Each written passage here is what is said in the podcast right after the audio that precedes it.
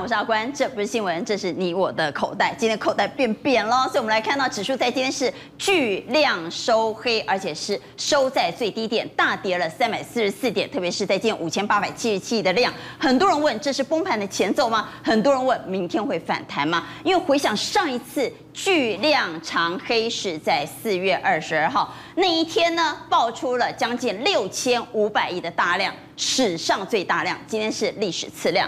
当天大跌了一百零五点，隔天画面上你可以看到，隔天出现了红 K 棒，就出现反弹了。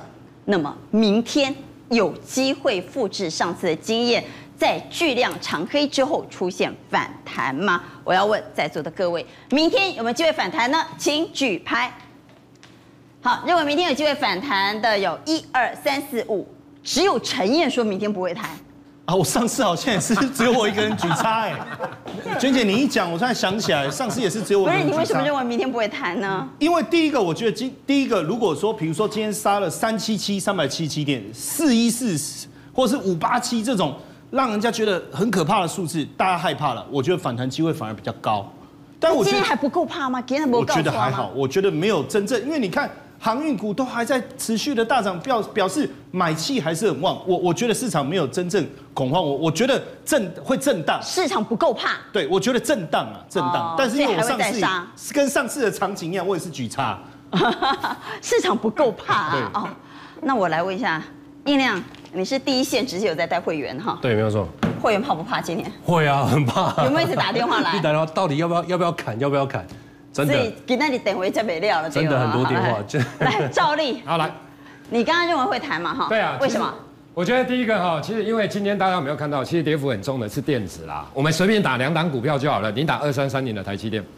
二三三，你你看，你看 K 线，你看 K 线啦。当然，今天外资还是卖超啦。这些我都卖嘛，好就卖。对啊，这就卖，这就卖。破线了嘛？这句话刚刚得是价差差不多啦。其实万一短线破底。对，假如万一啦，我的意思说，其实它也出现向下跳空缺口。但是不至于到五七零吧？不至于啦，台积电的基本面不至于啦。我觉得真的不至于啦，因为基本面至少今年还是二十三块，人家还是真的很厉害的啦。所以只是因为大家不喜欢它，现在都跑去传产，所以明天的电子股我觉得会止跌哦。第二档二三零三的联电啊，联电我来讲一下。对对对对，我跟你讲这个哈是真的太扯了啦。这金价就卖。哎，金价就卖。这几条酸呢？几条酸？这真正 我讲，这个金麦郎做票，你知道？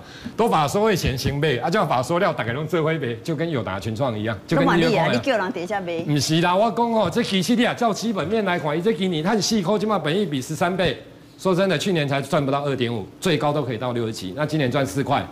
只是因为现在大家不喜欢电子，可是我觉得像这种你看来到支撑的，对不对？季线，所以这边反弹啊，打个兵金牛啊。好，所以我们来看一下。来看今天。对，来看今天外资。那你到对寡叔在台下面，好来外资呢？我们先看卖超的，因为外资在今天卖超了超过六十亿嘛。对，没错。来卖友达、联电、开发金、中钢、中宏钢铁、台积电、羚羊、纬创、台聚，哎。没东西，最近下下叫的股票，哎，像友达、像联电、像中钢，对，像中红钢铁、像台积电。我觉得这个哈，其实他们都有啦哈。外资的目标就是这样，反正他只要稍微啦哈，短线筹码乱的、涨多的，他也要卖；评价高的，他也要卖。我觉得他卖船产会比较类似哦。中钢弹我觉得还好啦，可是比如说卖中红啦，哦，或台聚等等这一些哦，有可能他觉得评价高，因为他的股价真的都用喷的啦。最近啊啊，油价的部分来讲的话，听说他的。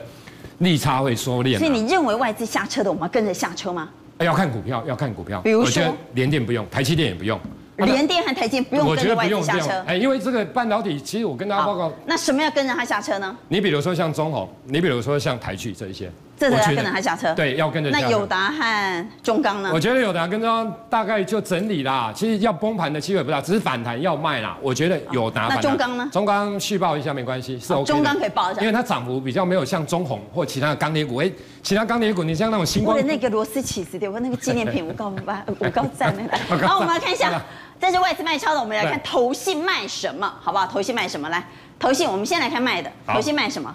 买是卖联电，哎呀，哎，阿买是卖友达，哎，第二，阿买卖，阿买是卖伟创，伟创是因为印度了哈，对啦，对啦，好，还卖华航啊，这个东西一嘛，对吧？南亚科、华邦电、日月光、旺宏、天域、景硕，其实他卖的就是比较简单，就看得出来，大概都是半导体啊，联电啊，南亚科这记忆体啦，阿买的是面板、友达这一些啦，不然这个也是半导体啦，封测啦，所以他都卖半导体，但是你认为不用卖？其实我觉得真的不用啦。其实投信它本来就是这样子，投信它就是追高杀低。你看，不然我们看投信买的是什么？你看几乎都卖电子，对不对？那你看投信买的是什么？传产。传产，中钢、长荣。中钢、长荣、大成钢、台玻、阳明、台橡、亚巨、台聚、中鸿钢铁万，哎呦，没有一张电子股。那他们本来就是追高杀低。不然你看一，我看一档股票四九六一的天宇好了，你看，我们看投信的买卖超，我等一下让大家看一下。你看四九二天宇投信的买卖超啊，我的意思是说，哈，他反正他就你看，之前就一直一直买一直买啊，最近就一直卖一直卖。很怪吧？啊，但是人买嘛，我们丢啊。一直卖一直卖，确实有下来啊。都回杯的来呀，也卖杯搞不好没。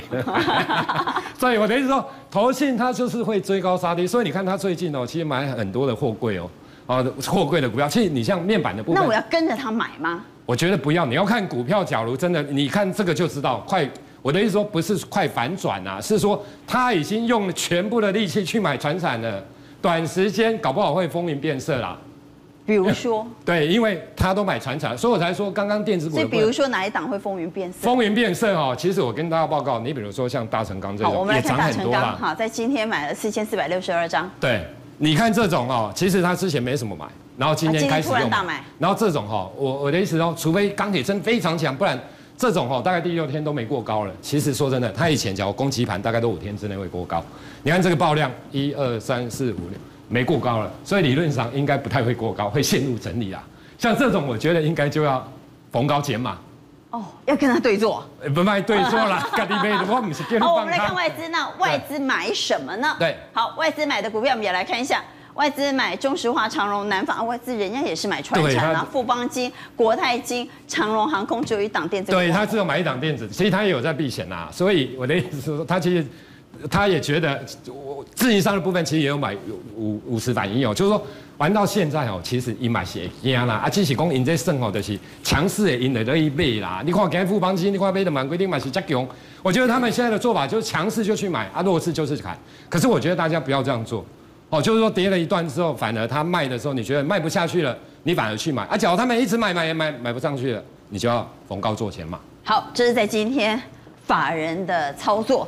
那也请英良帮我们来看一下，你刚刚说明天有机会谈哦。对，我觉得有机会谈哦，因为今天沙盘中心在电子嘛，电子是呈现跳水的，船产是这个外太空行情，哦，这个地球上发生事情都跟他没有关系啊，它已经涨到外太空了。外太空行情。对，但是呢，你会发现到在整个半导体的部分，它的这个北美半导体出货金额呢还是创新高的，所以代表说这整体上基本面很好。所以今天电子重挫之后呢，明年是有机会强弹的。因为如果说你要靠这个船长去带动哦，其实弹不了多少。而且船长，我我请大家注意一个指标，这叫美元指数。美元指数如果弹到这个地方的时候，大家要小心，因为呢，所有原物料的报价都会有压力。嗯、那为什么说如果说继续涨船长的话，对大盘没有帮助呢？我们看看下一张哦，你可以从今天这个热门全值股对大盘的涨跌来影响来看，这叫望海，对吧？望海今天呢，它大概贡献六，大概这个四点五六点。阳明、长隆啊，你把这些所有很强势的船厂跟金融股加起来呢，其实对大盘的贡献只有三十二点七二点。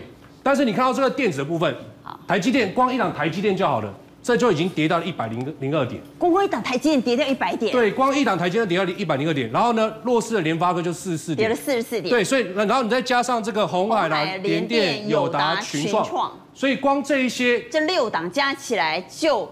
让大盘跌了两百点，对，所以沙盘重心在电子，在电子。但是我看下筹码，今天沙盘中应该是自营商杀比较多，然后带动盘中很多散户跟着一起杀，所以今天融资应该会大减。那通常这样子的情况之下，隔天应该都有机会反弹。而且你再看到这几档股票的筹码上来看呢。台积电，我们先不求它涨，它只要稳住就好了，稳在这个区间就好了。因为目前整个四百张大户呢，没有明显做增加，那散户的一个持股比重呢，也没有说明显下降，所以它应该是一个横盘格局。然后看一下联发科，联发科其实四百张大户就有有有在做增加，那今天当然大跌嘛，那你会发现到这个地方呢，买进去的应该是大户，所以他会自己想办法去做解套哦。散户的部分应该是影响不大，所以我觉得。短上谈有可能先从联发科做发动，再来你看红海，红海我建议大家不要乱接啊，因为目前整个大户乱接啊，对，不要乱接，这个这个刀子可能蛮利的。而且它在印度有厂，对，印度有厂，所以影响可能会比较大一点哦。所以它大户在减少，散户似乎在增加，你大家一定要倒过来做哦，你不要买这种散户在增加的，通常来讲上不太去哦。然后呢，再看什么？看联电哦，联电我就觉得低可以可以做低阶的动作，因为它在下杀过程当中，原不知道四百张大户都在做增加，反而散户持股比重在减少，代表说这个筹码有落入到大户手里，我觉得是 OK 的。然后呢，刚刚讲到的群创跟友达哦，我我认为是这样子啊，短线因为友达这个地方公告 EPS 对不对？大力多，结果股价不涨，那代表说短线呢？这边哦，你看有些人已经出来了嘛，嗯、那他可能会接，但是他会拉回来接，所以近期可能会整理，整理到一段时间之后，他有机会再转强。那等转强的时候再进来买，面板双股双双雄，我觉得是 OK 的。好，我们现场大部分的来宾都认为明天有机会谈，问题是谈了该怎么办？之前呢，IC 现在在跌的时候也有谈呐、但是来不及跑的人现在很后悔，所以谈了是要卖吗？是逃命坡吗？还是谈了就代表空袭警报解除？所以我要来问，弹到底是什么意义？怎么解读？如果认为是逃命坡的给叉，如果认为空袭警报解除的给圈，这个反弹怎么解读？请举牌。好，明天大家都认为会谈，问题是谈策略上怎么办呢？好，我们看到认为是。逃命坡的是陈燕，然后因为我认为不会谈嘛，啊，我认为不会谈嘛，所以谈就是逃命。来，认为空袭警报解除的是宪哥和印量，啊，文山认为反弹还是要卖，因为美国常常讲 sell in May，就是卖在五月份哈，所以五月过去的行情哦，又是缴税的一个季节，行情不是那么好，所以原则上震荡整理的机会比较高，所以原则上趁反弹的时候早一些卖一点，整理完再攻。宪哥，你不是一向都认为这个地方是高点吗？为什么你认为反弹不用卖呢？因为今天我觉得，如果散户上次散户不是大跌那一天，不是融资减少了那个七十七十九亿吗？啊、嗯，所以我说哇，散户告你。你说六千五百亿的那一天，对对对对对天亮那一天哈。对，那我认为如果今天散户还是融资减少的话，那在这边呢还会再谈一下来触碰上次的高点。所以如果今天融资大减，假设大减超过百亿。有机会强弹一波，会会会，但是现在强弹不代表你的股票一定会弹哦。如果你的股票已经跌破月线，甚至跌破季线，那你跌破月线，你再回来月线之上就要跑；你跌破季线回来季线之上还是要跑。这个时候不要留恋了，因为从月线的角度来讲，已经连涨十三个月。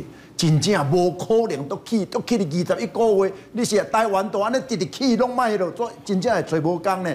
查甫找无工，查某嫁无安排讲大家拢在做股票的。哎，讲到找无工哈，今晚下面所在找无工呢？印度找无工，我们来看印度的疫情，现在不只是非常严峻，而且烧到了台商，我们的台厂。纬创印度厂已经暂时停工了，你了怎样？我严重啊！既然这么严重，真正的亲像宪哥所讲的找无工，为什么安那讲？现在竟然有人呢，在网络上 po 了一段文，问了一个问题，我等会也来问大家哈。他说哈，现在哈，我让九公去印度出差了哈，因为现在真的找无工嘛哈，所以在。印度的台厂开西九郎去印度工作，月领年薪七十二万，也就是说，你只要做一个月，你就领十二个月的薪水。这位网友就问说：“那我该去吗？收入不要十二倍，该去吗？”哎，我问一下，该去吗？你们觉得？该去。你们觉得年轻人该去吗？该去的给圈好不好？来，这跟行情没关了。问一下各位，该去吗？哈？宪哥，你认为该去拿命去搏啊？富贵险中求啊！该去啊！哎、欸，千载难逢哎！哎，少年人，啊那赚到钱无命要安怎？我讲，根本无可能七十二万啊！那如果有七十二万，你做一年等于十二年，你不要贵了。挂起油啊，收油啊，上面拢。你把防护衣买好了。对啊，拢爱贵啊，拢爱关起，你也无得买啊嘛，一定爱拢关起嘛。会好啦，真正若如果安尼，穿着防护衣去上班。我讲三更半暝，少二十外呀，包几过较安全，我袂爱骗。好不过，现场其他的来宾给我买买买买买买较好哈。啊，无告是无命。好，我们来谈印度，印度的疫情现在烧到了台湾厂商。对，因为哈。很多的台商啊，从中国撤退之后呢，现在生产的基地呢都前进印度，哇，不得了啊！这个代志大条，为什么？所以我们可以看到今天印度概念股，我们请副控上一下印度概念股。哦、今天台商的印度概念股啊，龙楼啊，伟创、鸿海、和硕、正新、丰泰、联合再生等等啊。不过哈，拜登哈开的这一枪，我觉得蛮严重的。他五月四号禁止啊印度入境，就说你不是美国公民，你知道是啊，其他的人哦，从印度啊都不得进入美国好。那现在接下来印度麻烦了，现在每天啊新增的确诊都三十万人，三天就一百万人，疫情这么严重啊，美国开这一枪，印度很可能会撇全世界来孤立。但是你说孤立，哎，它不是小国家。我们看这个很可怕，它是一个大国家，它生产什么呢？人口。来，我们来看它人口有十三点六六亿，全球第二大。它的 GDP 二点八六九兆，全球第七大，这不打紧。最重要是，我们来看看它到底生产哪些产业。一旦它被孤立，这些产业可能都会受到影响，包括 PE 塑化，哈，它的 PE 塑化呢，占全球像。呃，PE 的产能占全球四点四趴，二零二零年光光出口的部分就占全球十八趴。我们来看它的棉花占全球二十四趴，它的橡胶占全球七点九趴，它的铁矿砂是全球第四大哦，它的糖产量占全球十七趴。好，当它受到疫情的影响，这些原物料没有办法生产，或者生产了之后没有办法输出。对全球的供给会产生巨大的影响。我我认为现在已经有疫苗啊，所以还不至于说印度呢引爆了全球再次的大流行。但是印度啊这么重要的一个经济的地位，一定会在产业面造成了影响。但是呢。黑天鹅也可能带来台股的机会。我们看一下哈，今天一看哇，那个纺织，上个礼拜我就提前讲啊，本节目啊领先。你看今天亮了很多灯，哎，跌三百多点呢，南华涨停啊，宏源啊，什么这些啊，都今天纺织股一共有七个灯，七个灯。通常哈，那一天大盘是重挫两三百点以上的话，逆势飙出涨停的股票，而且不是单兵作战。是一个族群，好几个灯的话，通常就是暗示那个阶段最大的黑马啊！观众记住这一点。但是呢，影响到台商，哎呦，很不幸呢，我们有一个阳性的台干了，他听说还打了中国的疫苗，哎，不好哎，这一次啊，不治，哦，这个是。所以现在传出了一位台干不治身亡，所以我们请蔡总帮我们来看看到底在印度有多少台厂，因为其实蛮多的哦，真的很多。但是印度真的幅员广大了啊、哦！现在印度的矽谷在这个地方南边哦，今天受灾。好，今天受灾。哎，班加罗尔，班加罗尔，哎，班加罗尔，你看哦，你看到现在这个呃伟创啦，红海啦，哦，红海是在清奈，对不对？哈，甚至呢统一企业啦，统一，对，英业达，哦，丰泰啦，丰基啦等等，好，那这个地方的话呢，现在哈，其实连现在连库克哈都紧张了，哎，库克不是。也是规划？去印度，对啊，我把那个旧型的或者啊比较这个呃说呃这个啊、呃、这个次世代的 iPhone 啊在这边生产嘛，嗯，像伟创的话就生产了第一款的 iPhone 啊，iPhone SE 啊，哦，还有后来 iPhone 的六 S 啊，现在红海哈，你看红海在这个印度的布局最主要是生产，鸿海今年三月才证实哦，iPhone 十二就是在班加罗瓦生产，那怎么办呢？那个伟创啊，停变相停工五天呢。阿鸿海到目前是运作正常，但是不知道啊，我们不知道他什么时候有可能被下令停工啊。印度哈，整个国家有二十九个州啊，现在有至少六个州，他们地方把它封锁，但中央还不愿意下命令来封城。为什么下命令呢？他怕经济崩溃。但是这半年跟跟跟，哪一天莫迪想想，哎，我还是要封城。不得了，那个封城啊，整个印度啊，印度的影响多大？不用等政府宣布封城，你只要你的工厂有任何一个工人确诊，你就要停了嘛。好，那我们看一下印度哈，哇，现在那个疫情啊，真的严重到什么程度啊？好，你看一个一辆啊救护车塞了二十二具的这个遗体啊，不救护车嘛，好，然后呢，救护车塞二十二具，还有一个法官。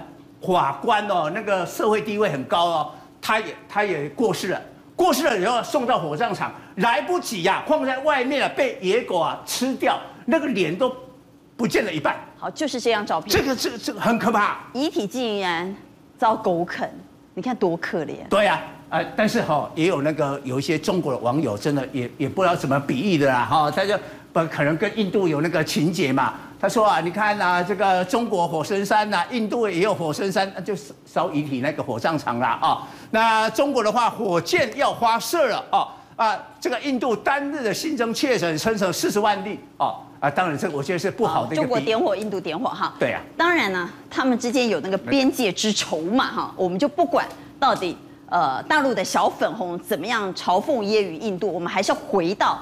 我们有设厂在印度的，这时候怎么办？股价会受到影响吗？我我觉得哈，这些股票应该会有影响啊。伟创应该今天马马上影响。我们看一下哈，三二三一的这个伟创的 K 线啊，其实伟创的获利很不错，这里盘整了很久，其实看起来很稳了。今天杀这一根，有有点担心。好，现在只是停工五天，万一印度失控了以后，班加罗尔也封城的话，那那不就是因为？纬创已经退出了高阶的这个 iPhone，就是做那个比较低阶的。嗯，啊，罗龙这名龙作家，啊，你要给我抬瑞，你就没有期待了。啊，但是红海的话呢，可能还比较不会严重，因为红海印印度的那个只是还是比较落后的嘛，就重点还是在中国的郑州厂嘛，哈，所以二三一七的红海，哎，但是看起来你说没有怎么样。看起来好像线型也不太好，一点点破底，也也也不是很好，破底啊。但是我觉得实际状况可能没有那么糟糕。但是我们回来那个戏机，哦，印度的黑天鹅一定会产生黑马。哦，我们来看一下哈，这里面啊，PE 啊，它是出口占全球的十八趴，这个最大。所以今天我们来看一档股票哈，因为它比较稳。今天没点一三零一的台塑，台塑就是台湾最大的 PE 厂啊。哦，一一波罗。那我们就懂为什么没有跌了。对对对对，因为报价一定涨。好，再回来看这个细机。好，我们再回来看拜登的，哎，禁令有可能造成这个棉花，它是第二大，而且纺织制造也是第二大。棉花跟纺织制造是劳力密集。我，假如啊疫情把它隔离的话，哇，没有工人，那那那恐怕全球就影响很大，没有办法产出。对，所以今天为什么最大的涨势在这个地方？你看一四四零南纺，呃，其实我们从十七块就介绍了这一档股票。今天震荡之后涨停哦，但是外面矿呃这个外资的，我觉得外资也是做，我真的是看不懂啦。好，我们在哪里讲？我们在十七块，十七块讲。哎，我们那时候讲它的台南购物中心啊。是，所以你看哦，涨了以后外资都不买，好，然后最近呢，它还今天才大买，有时候还卖，卖了以后就买，他不晓我也看不懂。今天突然醒过来，对呀，两万七千，今天就大买。哦，但是最好他不要明天又卖了哈。哦哦，以后我备注，哦备注。那这个还能追吗？哎，其实哈，这个哈，我们回想一下哈，去年那个新冠疫情一开始的时候哈，大概都干嘛？世界末日啊，最后那个演技商机的股票就大涨，因为大概哈玩玩隔离啊，那都有视讯的呀。你看那些股票就大涨嘛。好，那现在有一个印度的话呢，哎，这个恐怕哈还还有还会再涨，嗯，还有一段的涨势。好，我们再回来拜登，好，我们再回来拜登那一张。好，这里面橡胶，我觉得铁矿砂这个比较没有影响啊，糖也没有影响啊，橡胶。因为橡胶它是世界占了快八趴，第四大了，第四大了，啊、其他三个哈都是在那个东南亚的那些泰国、马来西亚、印尼啦，哈，所以这个可能会有影响。我因为我去过印度哈，印度有一个习惯，我不是批评他们的那个生活习惯，他用手抓饭吃的，嗯，印度人都用这样光靠鼻来咖喱崩靠鼻啦，好，但是这样的话会不会助长那个新冠疫情的传播？会呀、啊，会呀、啊。所以啊，橡胶缺了以后，那个手套的股票可能是这这一波的意外黑马。好，我们来看手套股二一零八的那个南地啊，其实这一家公司还没有公布财报，不过我们认为很好。上一波标股标了以后，哦，太凶了，都被关紧闭，哦，休息了很久，休息了很久啊，还没有公布财报啊。然后外资这边呢也也卖啊，然后我觉得这个以它的第一季财报有一定的水准来讲，股价会反应的。好，谈完了印度的疫情之后，紧接着来谈谈钢铁啊。钢铁其实印度也是全球出口第四大，也举足轻重。特别是现在钢铁厂，我们都知道车用晶片很缺，所以你现在去跟台积电去跟。晶片厂订车用晶片，你订一百片，他只给你七十片。他说我没办法哈，所以我会打折供货。这是在车用晶片。想不到现在钢铁车用晶片化，竟然传出呢，中钢说我也要比照车用晶片，你跟我订一百，我只给你七十趴，要一块只给五毛。那代表什么？代表钢的行情非常非常好。问题来了，问题是现在既然有外资怎么说呢？外资说钢铁股恐将反转，他用过去二十一世纪钢铁总共涨过四波的历史经验来看，他认为。如果以过去的历史经验来看，这一次涨势其实已经来到了陌生段。对，过去我们听到半导体缺货、打折、打折，现在连钢铁也要打折的，打折出货。因为现在钢铁不是报价打折，是出货打折。钢铁现在是一贯化作业，所以吼，从上游以前我们就晓得就说啊，中钢可能就是钢板、钢材，现在不是，现在从所谓的扣件、铸件。工具机、钢板，整个一贯化的一个作业，所以如果哪一个环节一缺货的话，就有问题。那现在刚好有些环节缺货，所以目前也听说中钢的话也要七折的供货。那现在重点来了，这七折的供货的话，今天中钢哦，其实在大盘还没有跌之前，中钢、中红是涨的哦，在前半场是涨的哦。因为你只给人家七成的货，表示。供给对 对，需求现在很，紧张啊。对，所以原则上的话，今天投信买超第一名的话，就是所谓的中钢。那现在中钢其实跟过去不太一样，其实中钢现在也多角化经营。你知道中钢现在有二十六家的子公司，啊，包括所谓的这个达新的所谓的这个这个基座的公司，还有保全公司。所以它是多角化，还有保全公司，对对对，中钢保全。听说听说中钢还开幼稚园啊？啊，对。所以原则上的话，我觉得它是多角化经营。那现在我们要谈一个问题，就是说，它今年已经涨了六成。那看起来的话，美银证券跟高盛证券两份报告，我们看下一页部分，认为就是说，你看哦，以前在二零零四年涨上去掉下来，哎，好像涨的可能三七到八十四个 percent。一跌好像也跌三七。好，所以来看历史经验是，总共涨过四次嘛，哈。外资报告说，两千零四年、两千零八年、两千零一十六年、两千零一十八年，总共有四次钢铁大涨。这四次的涨幅呢，都在三十七趴到八十四趴。那这一次呢，已经涨了六成了嘛，所以他认为已经接近了八十四趴。好，那过去涨到顶之后跌下来也是很凶哦，一跌都跌三成。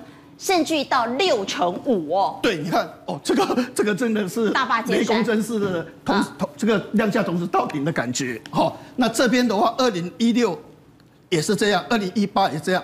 那今年会不会是这种情况？哈，那我个人认为就是说，第一个重点，印度基础建设金额很大，大陆基础建设金额很大，美国基础哎对也很大，二点二五兆。好，讲这么多好像老掉牙，其实离岸风电是最大的关键。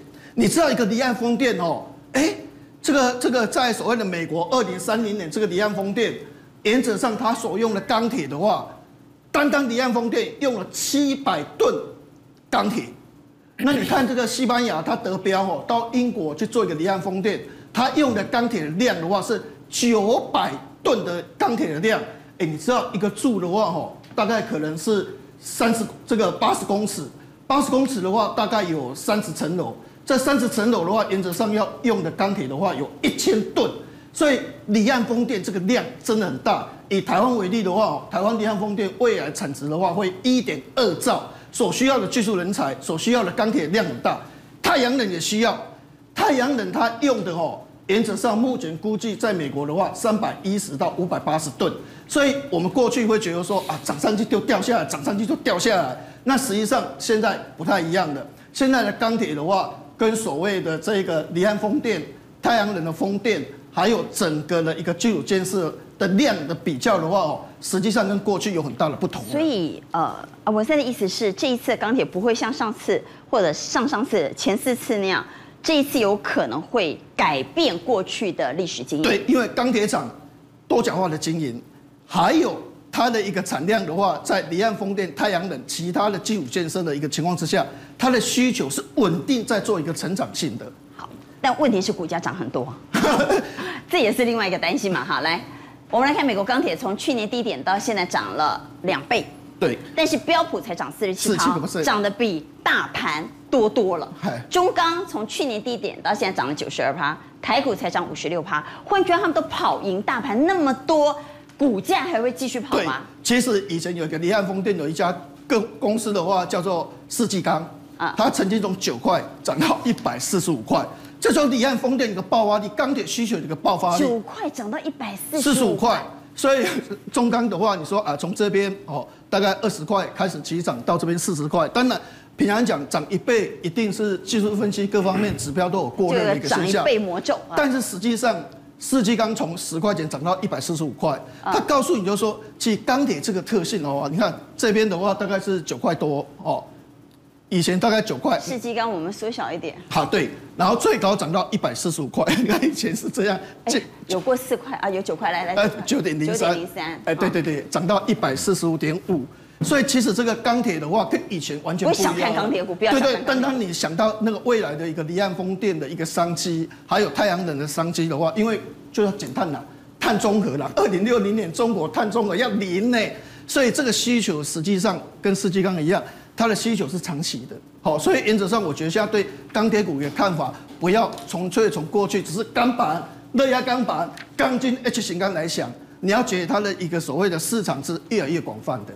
所以你认为像中红钢铁、像中钢这样的个股还会再涨？对，但是我们再看一下哦，刚才美股那一张图哦，嗯但是它美银证券还有高盛证券，他也讲了一句话，就是说哦，因为比如说涨了两百零六，涨了九十二个 percent，到这个地方不是所有钢铁股都会涨哦。像美国的话，他认为就美国钢铁你不要买，你要去买个 Steel Dynamic 那家公司，因为那家公司体质好。啊，这个负债比例过高，嗯所以未来钢铁股一大堆的，我们还是要选择。今天大震荡怎么办？对对，我们还是选择像中钢、中鸿、新光钢，这个确实获利数字比较好的。但是有些钢铁股公布财报表是不好的哦，那些的话是浑水摸鱼哦。所以原则上，我觉得还是以这三档为主轴，可能会。那今天都急杀尾盘，哎，没那我我我我是觉得说，今天其实大盘跌三百多点，一开盘的时候其实是真的是很强啊，是被拖累。所以我觉得被拖累的对对对，所以原则上它只是被拖累，所以它还是会走自己的路的。好，钢铁真的是被拖累的吗？急杀尾盘不用担心吗？怎么看钢铁股的后市？请举牌。好，怎么看钢铁股的后市？五个圈一个叉，照例。我觉得像中钢那种公司是不错的，可是像中红啦、新光钢那个真的都涨很多了啦，我觉得会震荡啦。震荡完之后量缩整理。你没看过九块涨了一百块？啊，可是那个我跟大家报，多好你看到不是啊，啊？黑足久的，黑两三年呢，黑不是两个月世纪呢。钢啊，对不对？世纪钢黑是起两三年，那对十块起到八十块嘞，你自己看，它不是两个月，大家对它那个是 整个基好了，我们来。看钢铁的筹码到底有没有乱了呢？因为很多人在钢铁股穷来穷去，我们来看当冲率很高的个股，对，里头就有航运跟钢铁。好，对我跟大家报告，好，我们先讲易晶光，因为现在哦，其实这种股票当冲率还有五十趴，我真的吓一跳，你知道吗？因为这种股票跟大力光一样做镜头的，其实电子股占大盘比重都没有五十趴，啊，结果人没在冲冲，我嘛唔知伊在冲啥，我请教你再说我 我挂无啦。那我觉得就这种股票来讲，基本上应该逢高减码啦，因为镜头的部分对啦，因为大力光都已经不涨了，大家都是对手机镜头的部那分。阳明呢？后来，我讲真的，这个哈，大家也是很爱冲了哈。这个当冲率有七八七，讲说真的，这种股票已经看不懂了啦。这个已经到外太空，你也不知道该怎么做了啦。就是说，我觉得假如你没有买的，你现在也不用去买了，因为你买的是在去年哈哎，去年没有买到台积电的暗时困没去，哎对今年没有买到钢铁航运的暗时困没去。没去。我跟你讲，你买了以后，其实你也是假设你今天买买低点，对吧？今天收盘涨停了啊，今天盘中还有打开。我跟你讲，你今天嘛困没去啦，因为你嘛不知道伊要怎么样哪，你知道？那个看命运的啦。我觉得那个隔天真的是看命运你一直的。讲这张股票还宝贝的，对，有吧时候宝贝买个，我的意思说不要玩这个，因为大家除非你心脏很强啊，你这个当冲可以。我的意思说，你假如真的一定要买，就当冲哦，就当冲，不要隔日放到隔日，因为这个真的。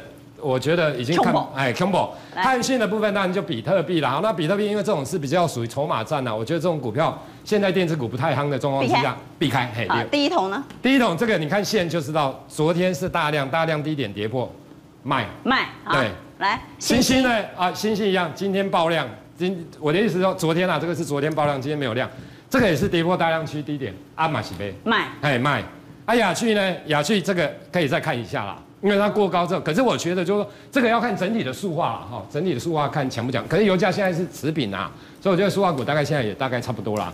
所以我觉得，假如现在因为大家刚刚都在讲所谓的印度的疫情的部分。嗯好，那我们来看一下，其实哦，原料药，因为刚刚比较少讲到原料药的部分，你看这原料药，这元大头估预估会，二零二零到二零二五哦，你看它也是成长，年成长率五点八趴，那这个五点一八，其实里面来讲的话，其实原料药的部分，美国第一大，印度是第二大哦，所以其实原料药印度是第二大，大陆那大家本来想说哈，那。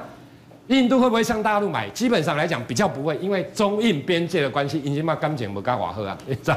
所以在这样的情况之下，其实他们你没看过大陆那部电影吗？那那个什么药神？哦，有有有，我有看过药神。人家是中国跟印度买，因为印度的药很便宜。没错没错没错啊！现在因为哈，其实因为印度自己本身有疫情啊，所以是大家觉得好像会跟大陆买，可是呢，现在看起来好像反中的情绪还是很高。好。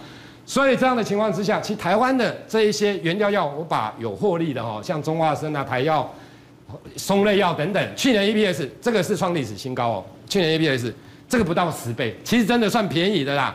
那这个是去年 EPS 三点七八，五十八点八。那松类药，所以看起来的话，其实现在哈药哈原料药还可以本一比十倍的很少了。好，来一七六二，我们来看一下。好。一七六二的部分，我们看到中化生啊，这是它的技术面。哎，你看一个技术面，先看一下，这至少哈，没存阳明 K 加加恐怖哎，黑纯恐怖啦，这是正乖离哦，跟季线还是月线状况也没那么大啊。然后人家赚了六块多，好，那你看一下，其实这个就是它二零一八见底之后，到去年这个获利哦，它它的获利真的都出现成长的一个情形。好，那另外的，其实哦，这是元大投顾的报告啦。好，那你可以看到。它高毛利的产品带动去年的获利创下历史新高的水准。那另外的积积极布局 P4 的学名药等等啊，哈，所以我觉得这种股价在这个地方今天这种盘势还可以创波段新高。我觉得这种股价会往上再进行攻坚。这个是做短还是做波段呢？其实哦，这个就要看大。因为这个跟疫情有关。对对对对对，这个要看疫情哦。我的意思说，你选疫情，有的人会选口罩，对不对？有的人会选其他的清洁用品。公斤呢？哎。没什么管，我的意思说，除非到台湾的疫情很严重了，不然嘿吼，基本上短线啊。啊，这是因为印度的疫情现在，之前八月份的时候最多大概十万个，现在快接近四十万呢，三十几块，对，快四十万呢，三十。一天呢，一天，一天呢，对，一天。所以我的意思说，它是全球第二大的所谓原料药的部分，所以我觉得这种哦，你看它其实它的成长性就有了，所以假如有 EPS 又有这样的题材。啊。我觉得股价应该上攻的机会就会非常大，我可以，我觉得可以出波段呐，啊，可以波段操作。好，我们回来谈谈台积电。台积电在今天表现弱势，不止台积电弱势，连电也弱势，而且遭到法人无形的灌压杀盘。台积电在今天消息是，小粉红呢说要抵制台积电。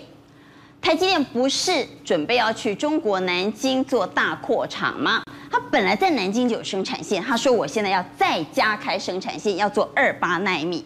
照理说这些后代级啊，他要去投资南京厂啊，但小粉红竟然高喊要抵制台积电，结果中国官媒出来骂自己的小粉红说：“你们实在很无知哎，而且欧北共，到底谁说的有道理呢？”好，那台积电已经核准了，要投资二十八点八七亿美金，就台币八百亿左右，扩大它南京厂二十八奈米的产能。那扩大之后，每个月呢可以生产四万片。那刚刚阿关讲的，这是好事一桩啊。现在很多晶片不是晶片荒吗？包括一些汽车等等。那现在我只要扩厂以后，这个晶片荒就解决了。结果呢，他们的一个通讯专家叫做向立刚，哎，马上出来反对。他说台积电会拖垮。中国的半导体业，哎，很多小粉红，很多的一个网网络上的一个全部哦，通通鼓掌，赶走台积电，赶走台积电，形成了一个风潮出来。问题是。问题是他话讲的有够刻薄哎！我要插个话，向立刚竟然说，如果中国准许台积电扩厂，那是断子绝孙呐、啊！对，大陆人都这样，公家断子绝孙，他们讲话都会这样，不然的话怎么会引起共鸣呢？但是问题是，不是那是一个个人讲的，你个人讲的问题是他中国的官媒，他的一个科技媒体，他的新资讯进来讲说胡扯乱搞。你这样不行，那我们来看，向立刚他说有三点，认为应该要把台积电要赶出中国。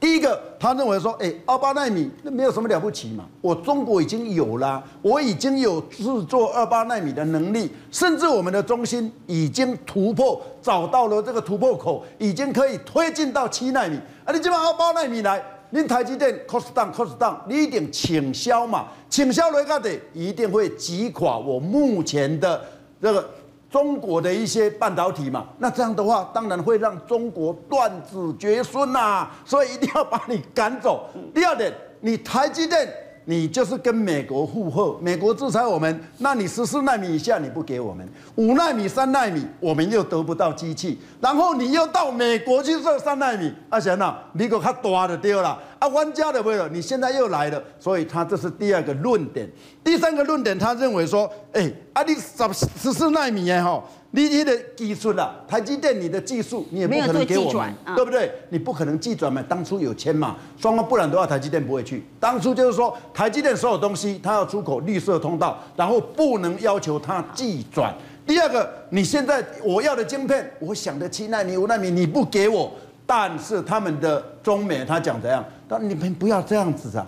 小鼻子小眼睛啊！你认为台积电不来南京，台积电在全世界找不到市场吗？台积电就没有办法去做二十八纳米吗？啊，你嘛他个派对不？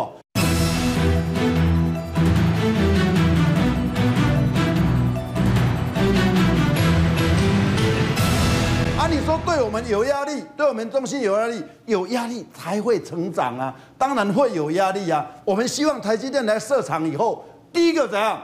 第一个带动整个半导体业，第二个帮我们训练人才，所以这个时候两边在角力，我觉得后面的会成型。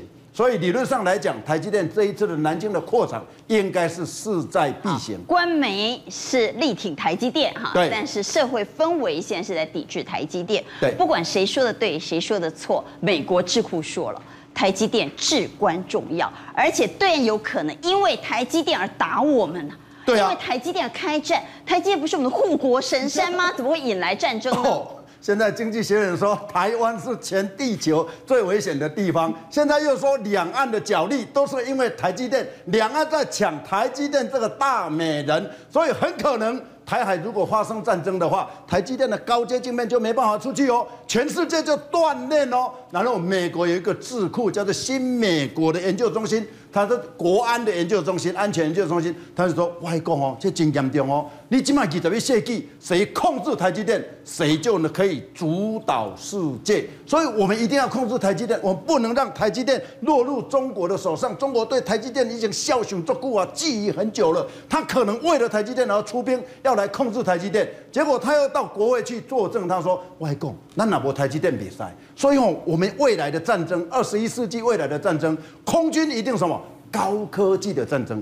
高科技战争，你如果没有台积电的高科技的晶片的话，我们一定会打输。为什么？因为现在中国的一个极速，不是超音速哦，是极音速的一个飞弹，它已经用了台积电的晶片。”所以我们非台积电不可，也因为这样子，台积电从又红跌的又又又盖，有没有没去问题，你知道吗？但是他讲的也不是乱讲，因为他过去做了三次的兵推，结果发现金价没台积电比赛，你知道不？二零一八年他就做一个兵推，这个兵推就是假设美军的空军跟大陆的空军在南海发生战争，结果美国惨败。二零一九年又来了，惨败，惨败，因为外公编号也看没搞滚呐。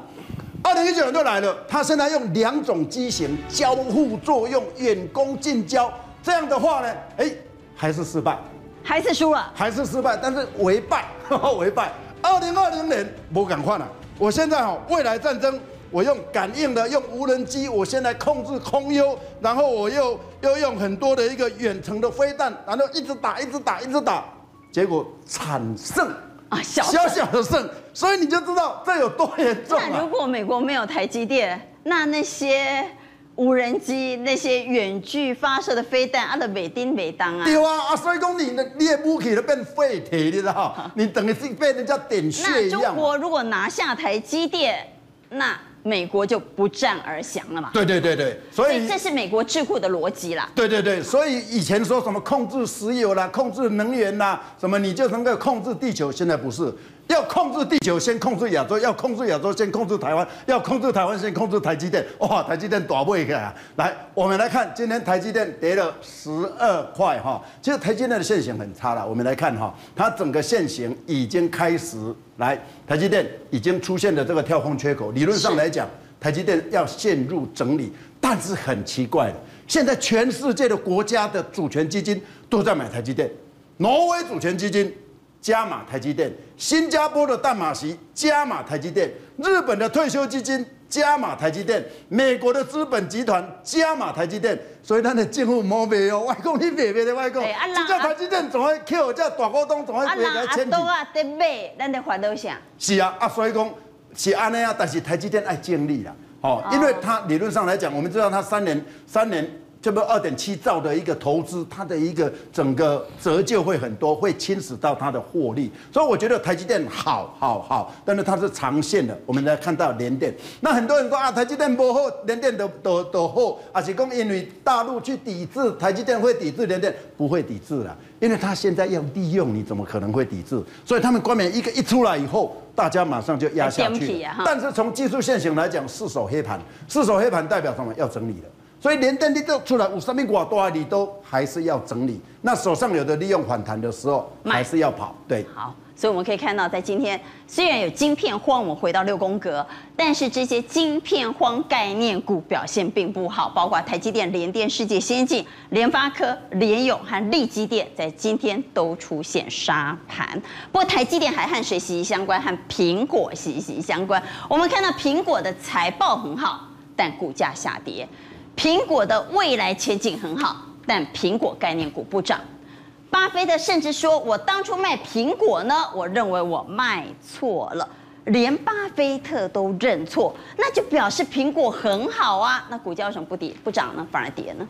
呃，其实今天整个瓶盖股是杀声隆隆。我们要讲坦白，今天瓶盖股杀得非常惨。财报很好，为什么？你看红海杀了三趴，华金科九点三三，梁维九点一四，经济也杀了九趴，红杰科九趴，嘉联益。可是很妙的，很奇怪，连巴菲特都认错了，对是吗？因为。娟姐，你看哦，营收增加五十四趴，哎，而且获利是翻倍，哎，那这么好的数字，EPS 一点四，如果照这个节奏下去，它的本益比会比台积电还低，哎。问题是苹果也跌啊。对，没错，就是前面上来，瓶盖也跌啊。你看到当天公布了整个前后的情况就下去了，这个到底真正的原因是什么？其实这这中间有几个小细节，因为大家现在的要求太高，就以营收来讲。它暴增了五十四趴，对不对？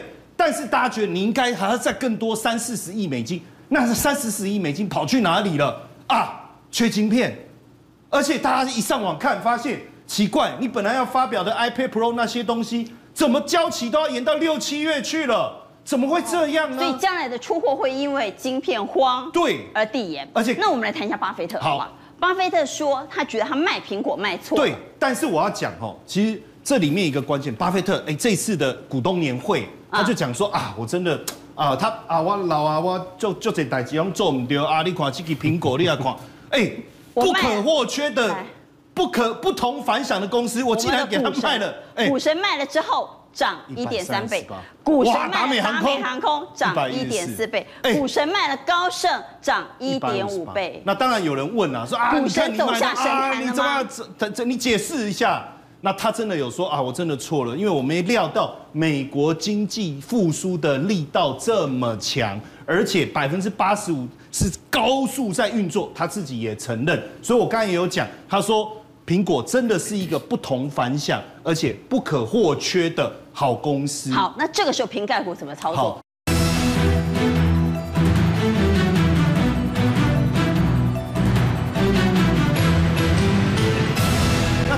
我我觉得整体来看哦，我我我跟各位讲一支股票叫力鹏，叫力鹏，力鹏啊哈，这个之前我们在节目也谈过哦，这个我们这而且那一集也是我讲力鹏，很妙，跟苹果有什么关系？有啊，娟姐，你你贵人多忘事，记不记得那一集我们就是讲那个苹果的手表，然后它的那个表带，然后就是力鹏做，有没有？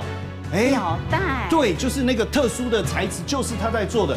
好，那你你我们今天要讲瓶盖股，当然，我觉得整体来讲有很多的要去讨论东西，但是这个趋势还是在，而且货它或。